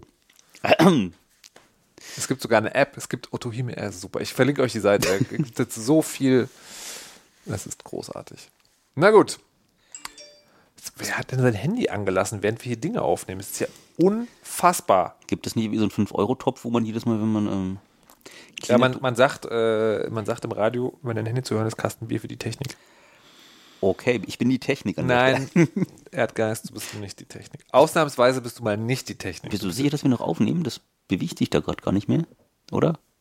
Guck mal, da unten siehst du das, ne? Das läuft jetzt 47, 33, 34, 35, 36. Das läuft. Wow. Ja, das ist krass. Ich weiß, es ist krass, aber es funktioniert. Aber das, äh, das, das laute Rauschen vorhin oder diesen Feedback, den machst du noch raus, dass unsere. Nee, Nicht? den lasse ich, äh, den lasse ich drin in einer, also nee, so, dass die Ohren nicht bluten, Aha. aber dann lasse ich schon drin. Okay. Sollen ja auch was davon haben, von dieser quasi live. Also ich meine, wir haben jetzt zwei Jahre gewartet, man muss den Leuten auch was bieten. Ich habe ja gesagt, ich habe schon gesagt, dass der Produktionsvalue des Podcasts nicht so hoch ist. ähm, genau. Aber sage mal, wo du schon mal hier bist, lieber Erdgeist, Ja. was ist denn mit dem Camp? Oh, was soll denn sein mit dem Camp? Findet es statt? Äh, ja, es findet ein Camp statt. Es findet ein Camp äh, in derselben Stelle statt wie im letzten Jahr, aber es ist keine öffentliche Veranstaltung. Was heißt das? Na, das heißt, dass die ähm, Tickets vergeben werden nach dem Voucher-Prinzip, wie wir die ersten Verkaufswellen für den Kongress gemacht haben. Und äh, wir damit einmal deutlich ansagen wollen, dass ein Camp, ein Zusammenkommen, ein Hackerurlaub ist, ähm, nachdem wir im letzten Jahr ein paar unangenehme Erfahrungen mit der Presse hatten, die dann so lauter viel gut Pieces gemacht haben, so wir besuchen mal den Hacker Zoo und dann irgendwie hier die zehn absurdesten Dinge, die Hacker zum Frühstück essen und äh, also was man konnte nicht zusammenkommen und wie einen verdienten Hackerurlaub machen, ähm, weil das eben öffentlich war und so, so wahrgenommen wurde, dass ähm, quasi alles, was da stattfindet, äh, die ähm, in die Öffentlichkeit gezerrt werden dürfte. Und das ist mitnichten so. Und jetzt äh, Also ihr lasst dann gar keine Presse zu? Na, wir können nicht verhindern, dass Presse kommt, aber von dort zu berichten ist erstmal kein, ähm, kein grundsätzliches Recht der Presse bei einer geschlossenen Veranstaltung. Das heißt, irgendwie Teile davon, was auf den Bühnen passiert, ähm, äh, werden wir streamen. Das heißt, Interessierte können sich das im Stream angucken, aber ähm, wenn Presse ankommt und meint, äh, hier öffentliche Veranstaltungen, wir wollen, wollen davon berichten, wir wollen da drüber laufen und äh, erklären, was da irgendwie so gerade Spannendes passiert, ist dann eben nicht. Das Gefühl soll äh, eigentlich äh, auf allem, was nicht die offizielle Bühne ist, schon das äh, eher vertraute, intime Hacker zusammenkommen sein der Szene selbst und äh, weniger nach, nach draußen gerichtet. Das machen wir jetzt mit dem Kongress sehr sehr bewusst schon äh, äh, versuchen, neue Ankommer äh, einzubinden und das ist auf dem Camp brauchen wir irgendwie alle vier Jahre mal eine Ruhepause, wo man ne, aus dem Zelt stapfen kann, ohne die äh, Kamera im Gesicht zu haben oder irgendjemanden, der da interessiert rüberläuft und äh, sich das alles mal angucken wollte. Ja.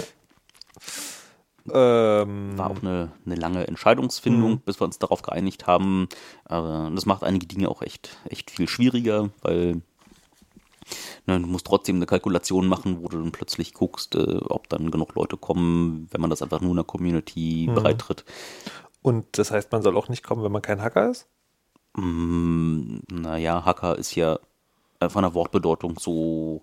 Nee, dieses, nee, nee, was du, was du gerade beschrieben hast, dieses sich angucken, was da eigentlich so passiert, das trifft, das kann ja auf Pressemenschen zutreffen. Das mhm. kann aber auch zutreffen auf Menschen, die gehört haben, es gibt das Camp und das ist total, das ist sowas wie eine Art Fusion mit Computern die dann Bock haben, dahin zu gehen und sich das halt mal anzugucken.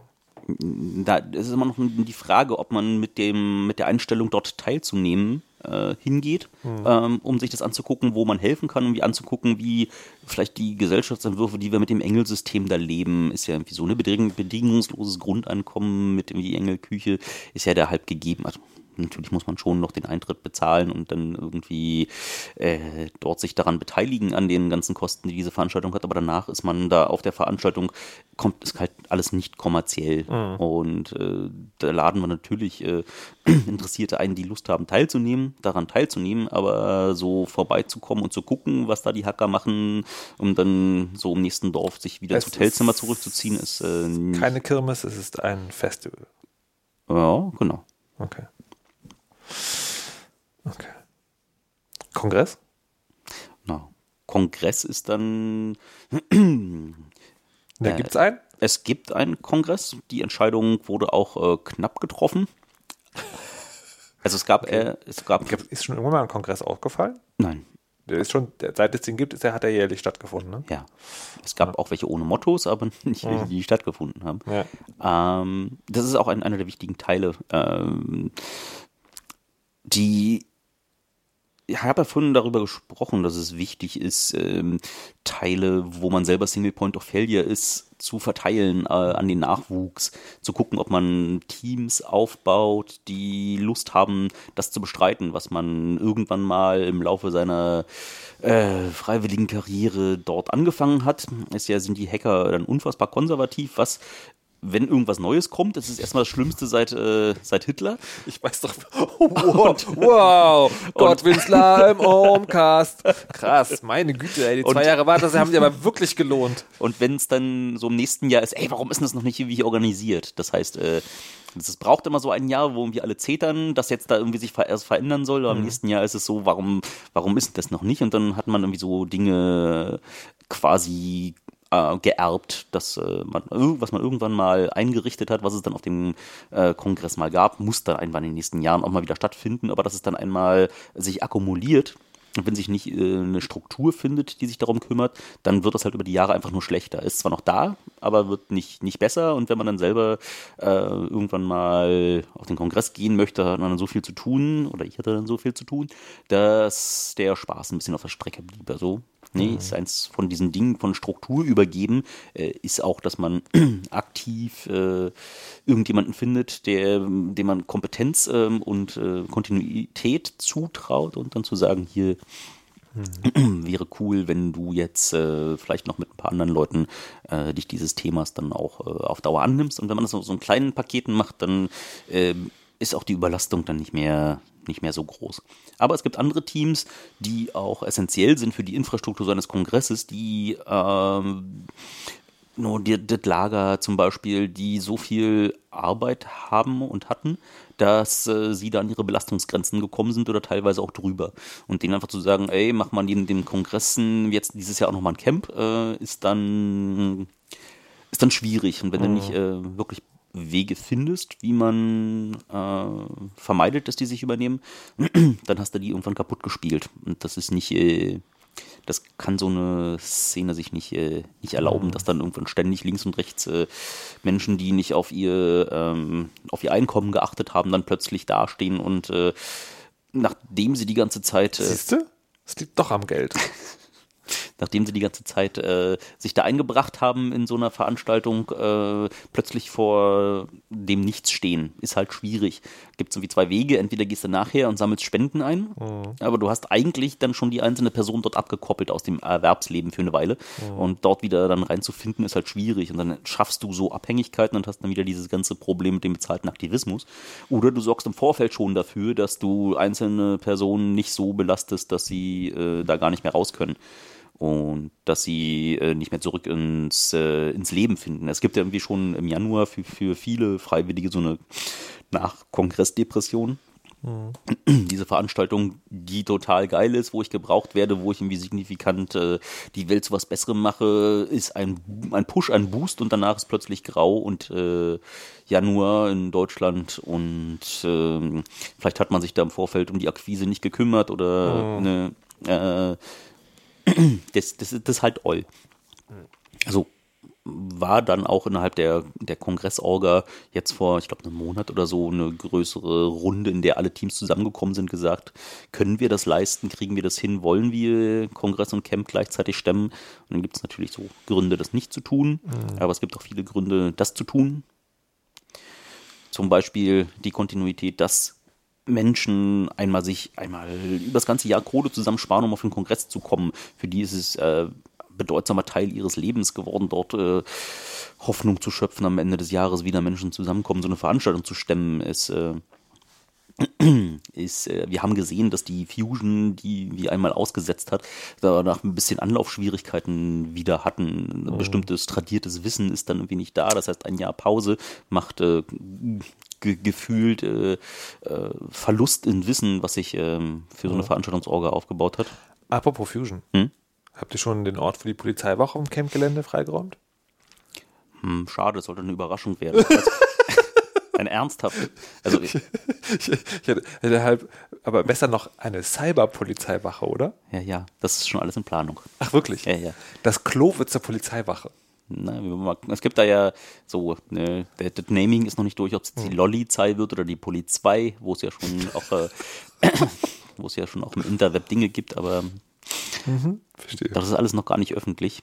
Aber bei den paar tausend Leuten, die das hier äh, hören, äh, Wer, ja. wer, wird da schon die Polizei rufen? Nö, aber wenn da jemand Lust hat, äh, wie wenn er sowieso zum Camp kommt und da Lust hat, mitzuhelfen oder das irgendwie gar mit aufzubauen, ich glaube, wir haben da auch äh, einen ganz würdigen Platz für gefunden.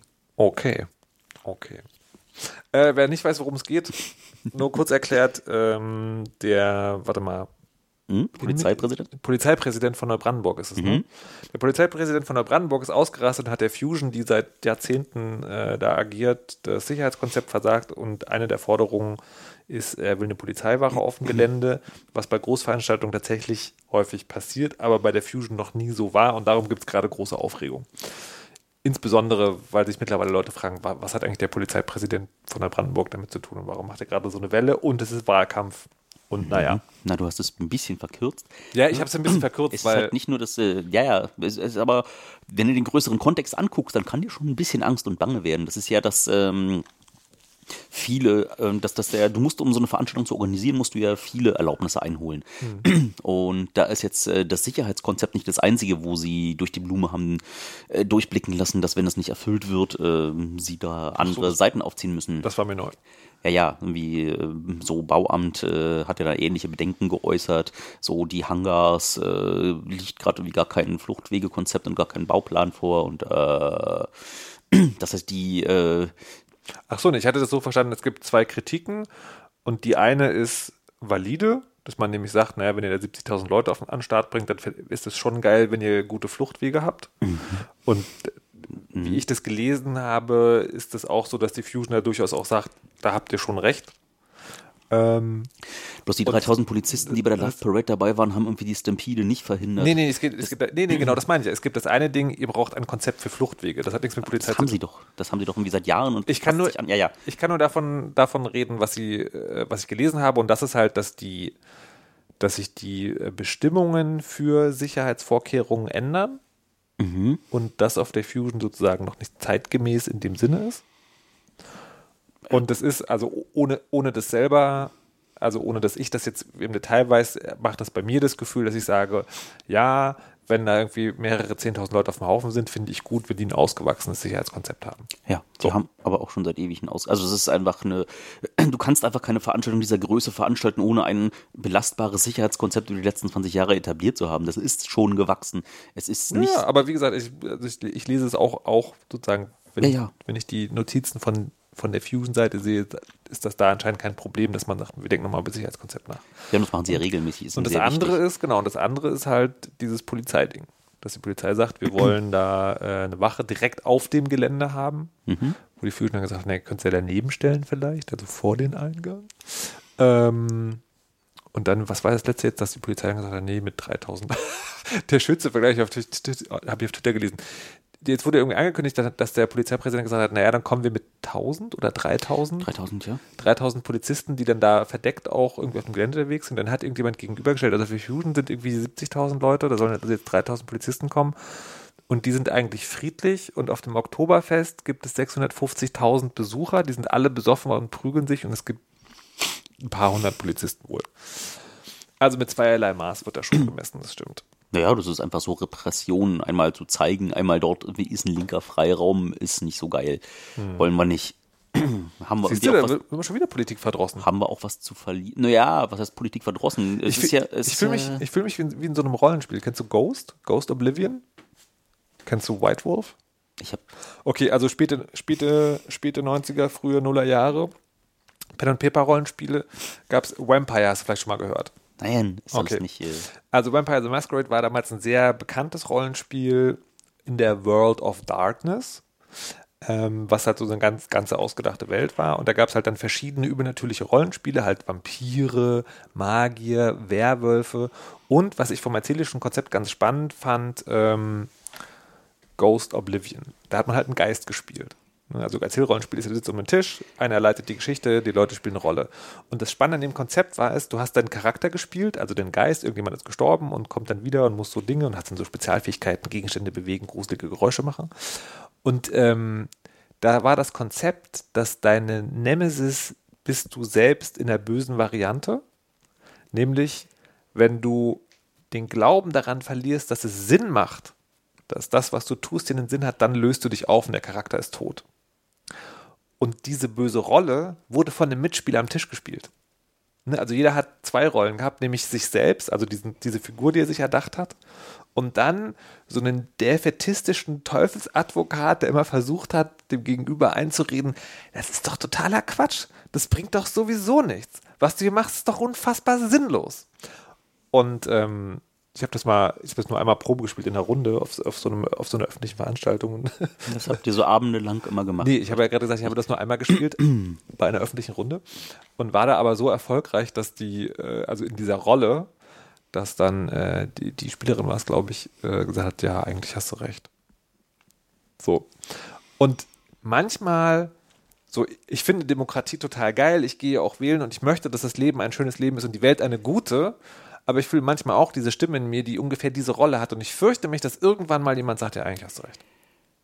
Aber jetzt den nächsten Schritt zu gehen und zu sagen, wenn du so überzeugend warst, dann ist ja eigentlich die äh, Position besetzt in der Gesellschaft. Es gibt ja irgendwie äh, Menschen, die sehr gut darin sind, äh, dir äh, bestimmte Dinge, die du tun möchtest, die ihren Interessen widersprechen, auszureden. Ah, Und eigentlich gäbe es da das Korrektiv, äh, was äh, das bewerten sollte, diese Sprechblasen aufzulösen, einzuordnen und äh, äh, dort äh, mit äh, einem donnernden Plädoyer für das Engagement, für mh, positive gesellschaftliche Entwicklungen, darauf zu reagieren. Mhm. Das ist ja eigentlich deine Aufgabe, ne? Nee. Nee. Meinst du nicht? Der erste Teil ja, der zweite Teil nicht. Also bewerten und einordnen ja. Ähm, flammendes Plädoyer nur dann halten, wenn es ordentlich als Kommentar ausgezeichnet ist. Also wenn wir jetzt von meiner Erwerbsarbeit sprechen. Äh, ja, aber ist es nicht, äh, was heißt Nee, ausgezeichnet?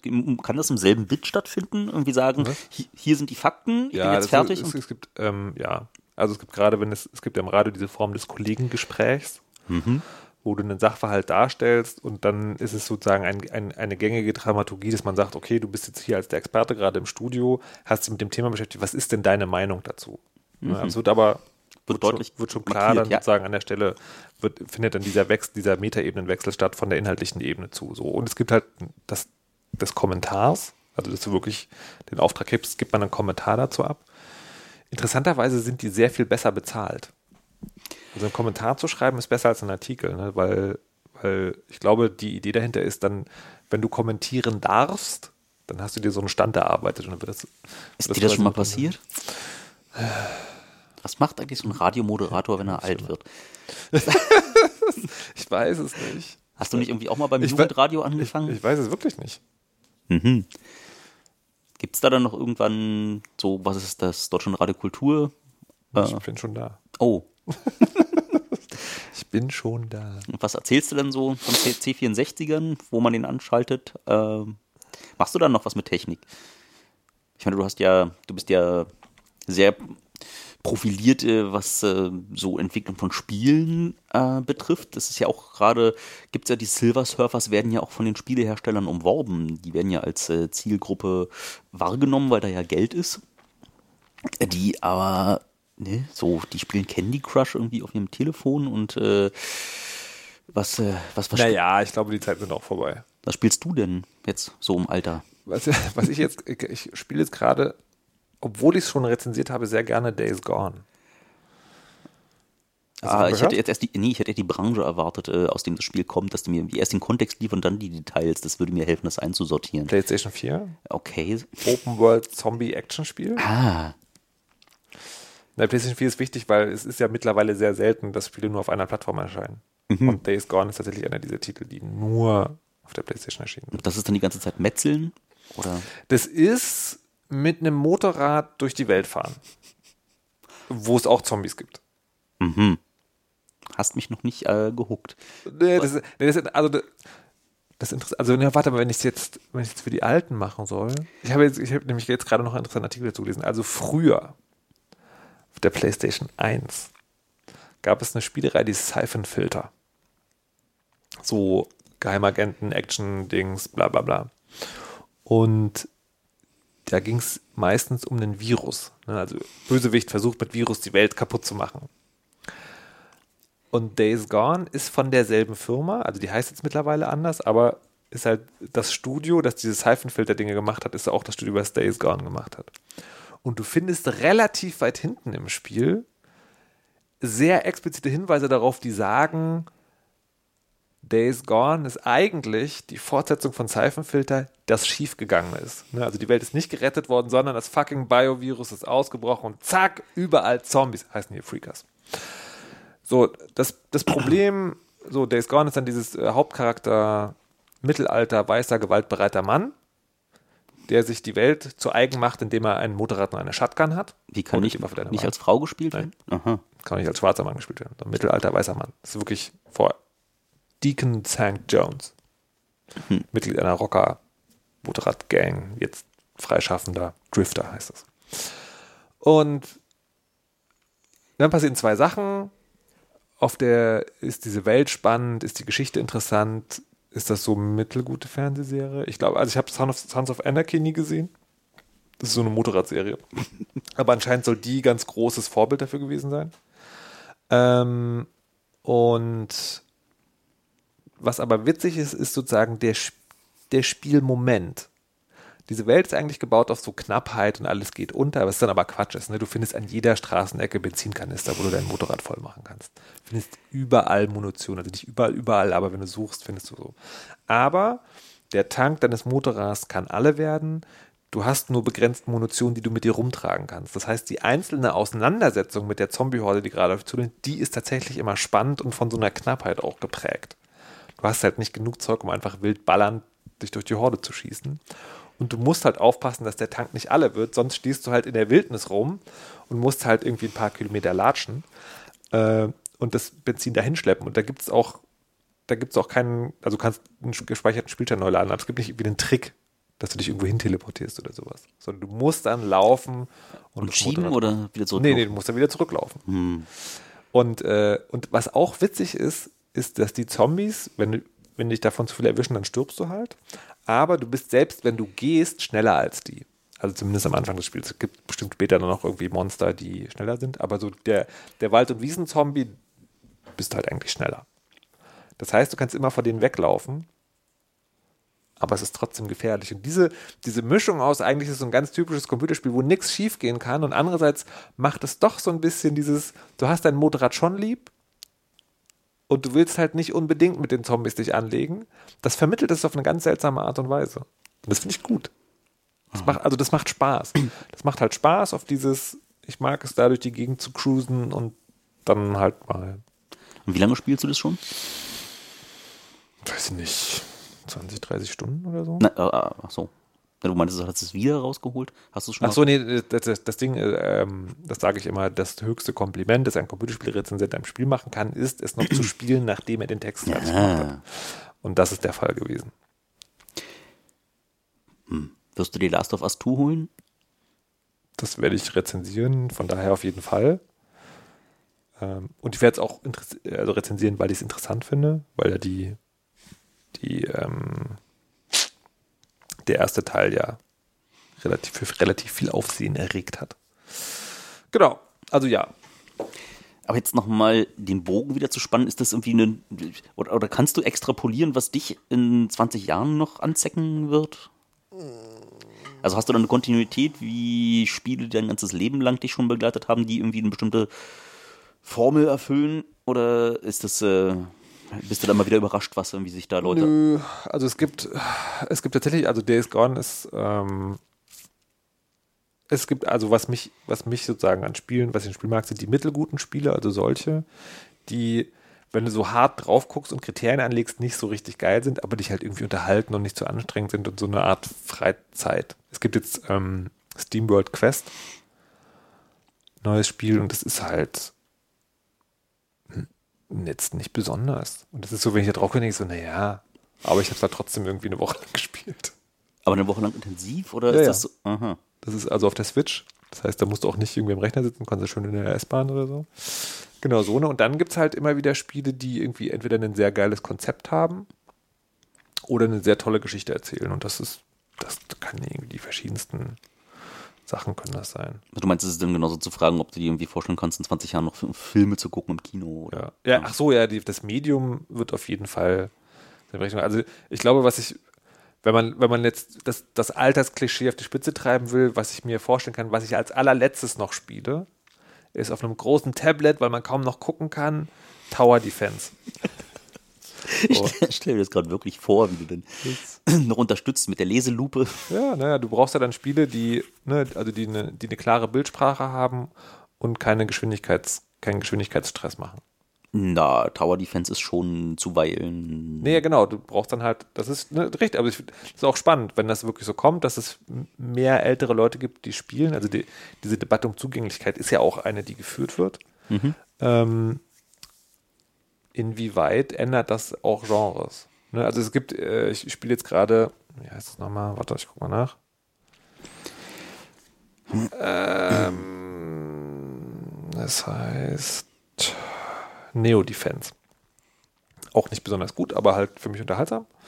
Ähm, und da, aber wenn du Pause machst, legt sich so ein Schleier über den Bildschirm und du kannst nicht mehr so gut sehen, wie die Karte aussieht. Und das ist, glaube ich, wenn du dann irgendwann anfängst, Reaktionsschwierigkeiten zu haben, ist das natürlich doof.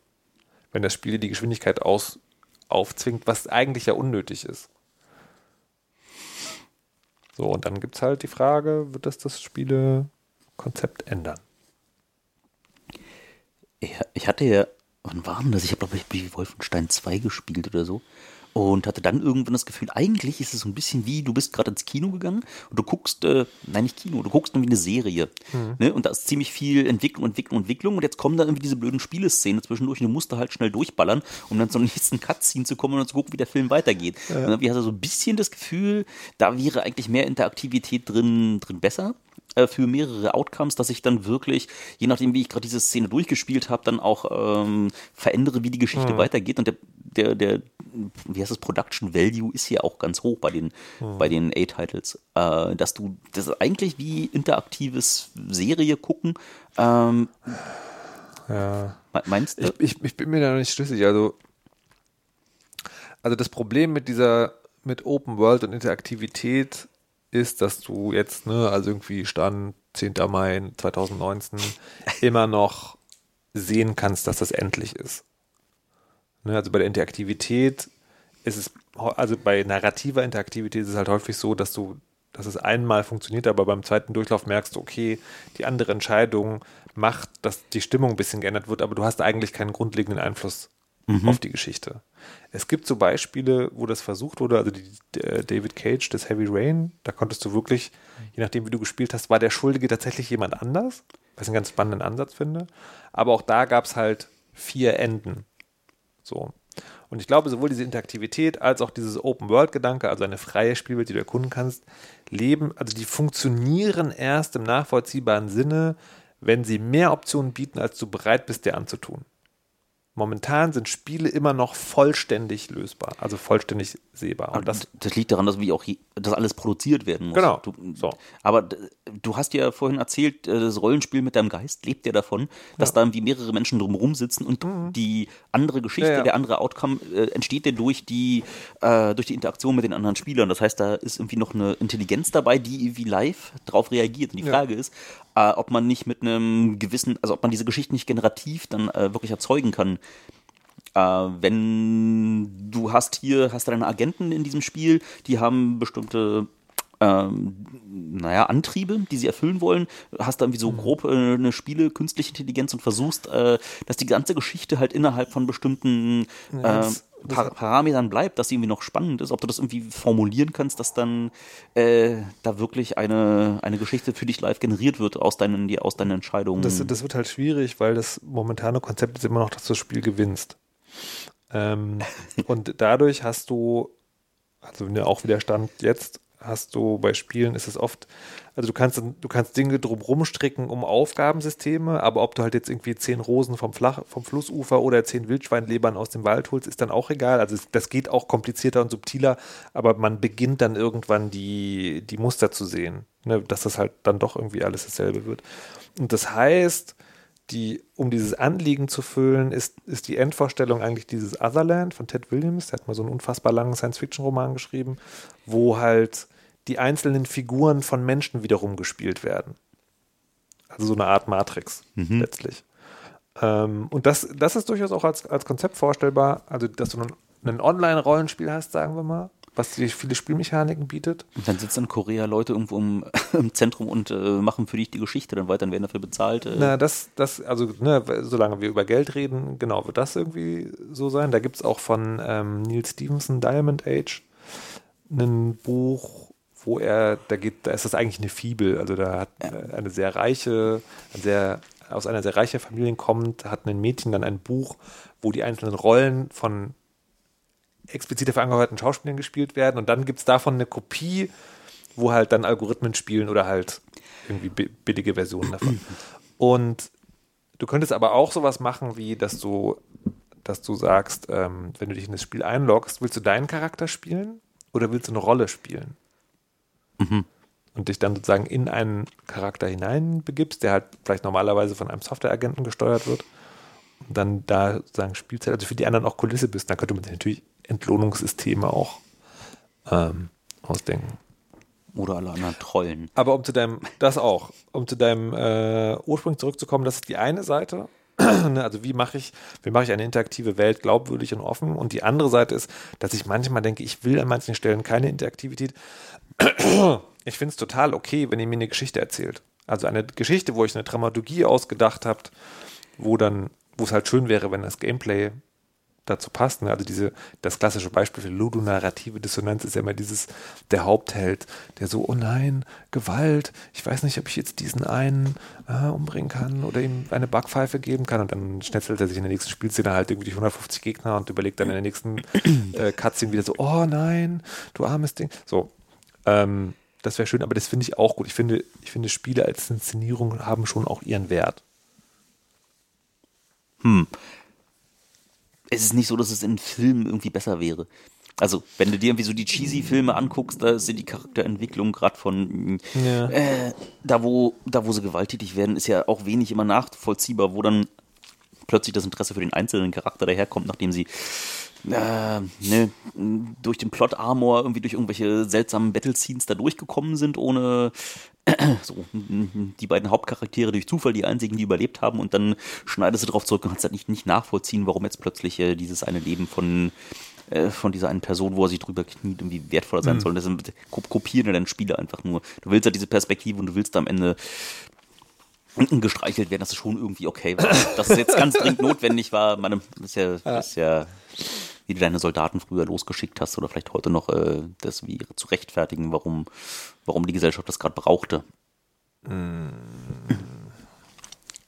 Ja. Im Prinzip ja. Ja. Was spielst du denn gerade? Ach ja, Baba SU. Hast du Baba SU gespielt? Nee. Baba SU, äh, tolles Spiel, wo man im Prinzip ähm, Kisten herumschiebt. Okay. Also Sokoban, sagt der Sokoban ja, ja, noch was? So. Aber auf den Kisten stehen, ähm, stehen Worte. Und die verändern die Spielmechanik. Also Baba is you sagt zum Beispiel, hast du drei Blöcke, ne? Baba ist ein Block, is ist ein Block und you ist ein Block. Das heißt, die Figur, die du gerade steuerst, ist die Figur, die Baba ist. Und dann auch die Siegkriterien des, des Levels sind, also Flag is win. Das heißt, wenn du die Flagge berührst, dann ist der Level zu Ende. Und die kannst, die kannst du verschieben. Und dadurch ergeben sich dann so ganz, ganz komplizierte Rätsel. Ist ein sehr, sehr, sehr cooles Spiel. Ähm, ich glaube, also äh, Dennis, mit dem ich den Innifresse-Podcast macht, mache, der, ähm, der sagt, man kann dadurch programmieren lernen. Ich bin mir da nicht so ganz sicher, ob das wirklich stimmt aber es macht auf jeden Fall irgendwas Algorithmisches. Ja. Es ist, es ist, es ist auf jeden Fall ein sehr, sehr, sehr schönes Rätselspiel. Das also ein wirklich sehr schönes. Ja, ich denke, da finden sich immer viele Dinge, die ein guter Programmierer braucht, wieder. Mhm. Aber die Anforderungen an das, was ein guter Programmierer inzwischen braucht, haben sich ja auch so radikal verändert. Ich meine, früher reichte es irgendwie komplett aus, wenn du nur algorithmische Kompetenz hast und wie grob Probleme, Teilprobleme lösen kannst. Aber äh, heutzutage ist ja so, dass der ganze, die ganzen Low-Hanging Fruits, die krasse algorithmische ähm, Erfahrung äh, brauchten, sind abgegrast. Mhm. Es gibt irgendwie das fertig in Bibliotheken. Du musst eigentlich nur noch lernen, welche Bibliothek dir wie effizient was, äh, was erledigt. Aber was du brauchst, ist irgendwie Kommunikationsskills. Was du brauchst, ist Empathie für den äh, Endnutzer. Wie Programmierer ist ja heute fast gleichbedeutend mit Webprogrammierer oder App-Programmierer, sodass wie eigentlich Nee. Okay, also wenn du sagst Programmierer und Dennis sagt Programmierer, meint es wahrscheinlich tatsächlich unterschiedliche Dinge. Also sagen wir jetzt mal, das äh, Baba SU prägt algorithmische Kompetenz aus. Genau. Algo aber ich bringt Verständnis für algorithmische Konzepte. Sehr gut. Du hast mich gefragt, was ich gerade spiele. Ja. Ich äh, hab irgendwie, gibt ein Spiel, heißt Mini-Metro. Oh, okay. Äh, kennst du? Ja. Ach, das äh, weiß nicht, ich, ich als alter ÖPNV-Nerd bin da natürlich sofort hooked gewesen. Ich hatte nicht die Geduld dafür. Also ich habe ich hab jetzt sozusagen, ich habe das einmal durchgespielt. Erklär mal mhm. kurz, wie es geht. Du bist, du landest in irgendeiner einer Stadt, wo die Stationen, die es da eigentlich real schon gibt, nacheinander aufpoppen und du musst diese Stationen mit U-Bahn-Linien miteinander verbinden und dabei verhindern, dass die äh, Passagiere die Plattform, also die Stationen überfluten und nicht äh, wegtransportiert werden. Und du bekommst dann sowas wie noch neue Lokomotiven äh, und noch einen neuen Anhänger und kannst noch einen neuen Tunnel unter dem Fluss durchbauen und bekommst irgendwie noch eine neue U-Bahn-Linie, die du da komplett dazu bauen darfst. Und dann musst du da unter dem Zeitdruck, dass die Passagiere ja, während du live an der U-Bahn rumbaust, ähm, wollen von A nach B. Ähm, suchen sich schon den effizientesten Weg aus, aber du musst halt dafür sorgen, dass der auch so effizient bleibt. Mhm. Natürlich äh, kämpfst du erstmal gegen die Steuerung, aber wenn du das drauf. Spielst du auf Smartphone oder? Ja, ja. Ja, okay. Ähm, Hab ich gar nicht in Erinnerung. Na, wann, wo denn sonst? Ich glaube, das ist mittlerweile auch für die Switch erschienen und gibt es vielleicht sogar auf dem PC. Also das, das, hat die Runde gemacht. Das ist schon ein bisschen älter. Mhm. Ah. Und ich glaube, das und, und es war sehr erfolgreich. Also nicht jetzt im Sinne von Riesenblockbuster, aber so erfolgreich, dass es auch auf anderen Plattformen war. Ich habe das damals gespielt und habe das aber nur durchgespielt. Also im Sinne von, es ist ja so, du musst den Level schaffen und dann kannst du aber auch noch für jeden Level die perfekte U-Bahn bauen, die irgendwie minimale Ressourcen hat oder wie auch immer. Und da war ich dann so, äh, nein. naja, es gibt dann wie drei Modi, ne? Äh, Ach so. Ja, ja. Wie, also wie krass du das machst. Das ist okay. wahrscheinlich dann auch den, ich würde immer gerne gucken, was da passiert, Modus bestimmt. Dann. Nee, ich hätte damals, damals gab es noch nicht, damals TM. Äh, sondern da gab es halt einfach nur, hier ist der Level. Glaube ich. Meine ich zumindest. Ist schon eine Weile her. Na gut. Wie aber auf dem großen Gerät spielst du nichts? Nee.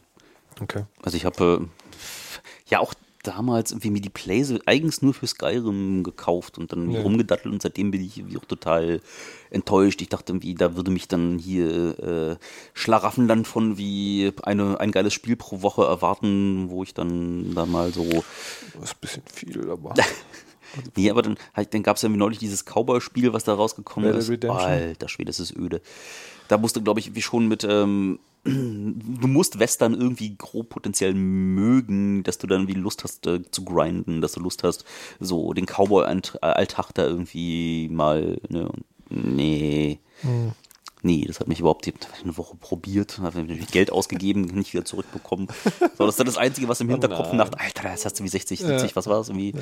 Euro ausgegeben und dann, hm, ja, und seitdem steht die einfach rum und ich äh, glaube, ich gucke äh, ab und zu mal Filme, wenn ich auf einen großen Monitor gucken möchte. Hm, na gut. Hm. Days Gone vielleicht. Ich mag ja Motorräder mehr als Pferde. Hm. hm. Weiß gut. nicht. Na, vielleicht, naja, so die, vielleicht, vielleicht brauche ich ja Schlauch. Also vielleicht äh, möchte ich ja eigentlich lieber in die Hand genommen werden, einen Film gucken und zwischendurch zwischen den Cutscenes immer ein bisschen mich vorwärts bewegen. Ich fand ja auch Last of Us äh, da ganz brauchbar, sehr atmosphärisch und Also Days Gone hat auf jeden Fall, wenn du, da musst du ja nicht diese, diese ganzen Nebenbei-Versionen machen. Du kannst dich auch sagen, straight an der Story entlanghangen. Da gibt es auch sehr viel Cutscenes. Also das ist vom filmischen und Schauspiel, obwohl, das, das stimmt auch, also die, die Schauspieler sind gut, aber die Story ist halt naja, naja, naja. Naja, ich glaube, so daddel ich dann einfach weiter auf meinem Mobiltelefon, gucke, okay. was da, was da raus. Ich bin ja. schauen, was die, diese, was da mir angeboten wird. Äh, aber Hier, äh, zum Schluss, sag noch schnell die Hausaufgabe für die Hörer. Ne? Die müssen jetzt wieder zwei Jahre irgendwie. Die Hausaufgabe für die Hörer? Ja. Ist das ein Running Gag, den ich mich nicht erinnern kann? Ähm, nee. Das habe ich mir gerade spontan ausgedacht. Okay. Ähm, äh, rausfinden, ob äh, ein Japaner, der nach Deutschland kommt, irgendwie so einen ähnlichen What the fuck-Moment hätte, wie wir in äh, Tokio mit der Otoheme. Okay. Okay. Gut. Aufgabe ist klar. Dann, äh, also ist jetzt erstmal Camp und dann Kongress und dann noch ein Kongress und dann hören wir uns wieder. Ja. Okay. 2024. 2024. Na dann, bis dann. Tschüss.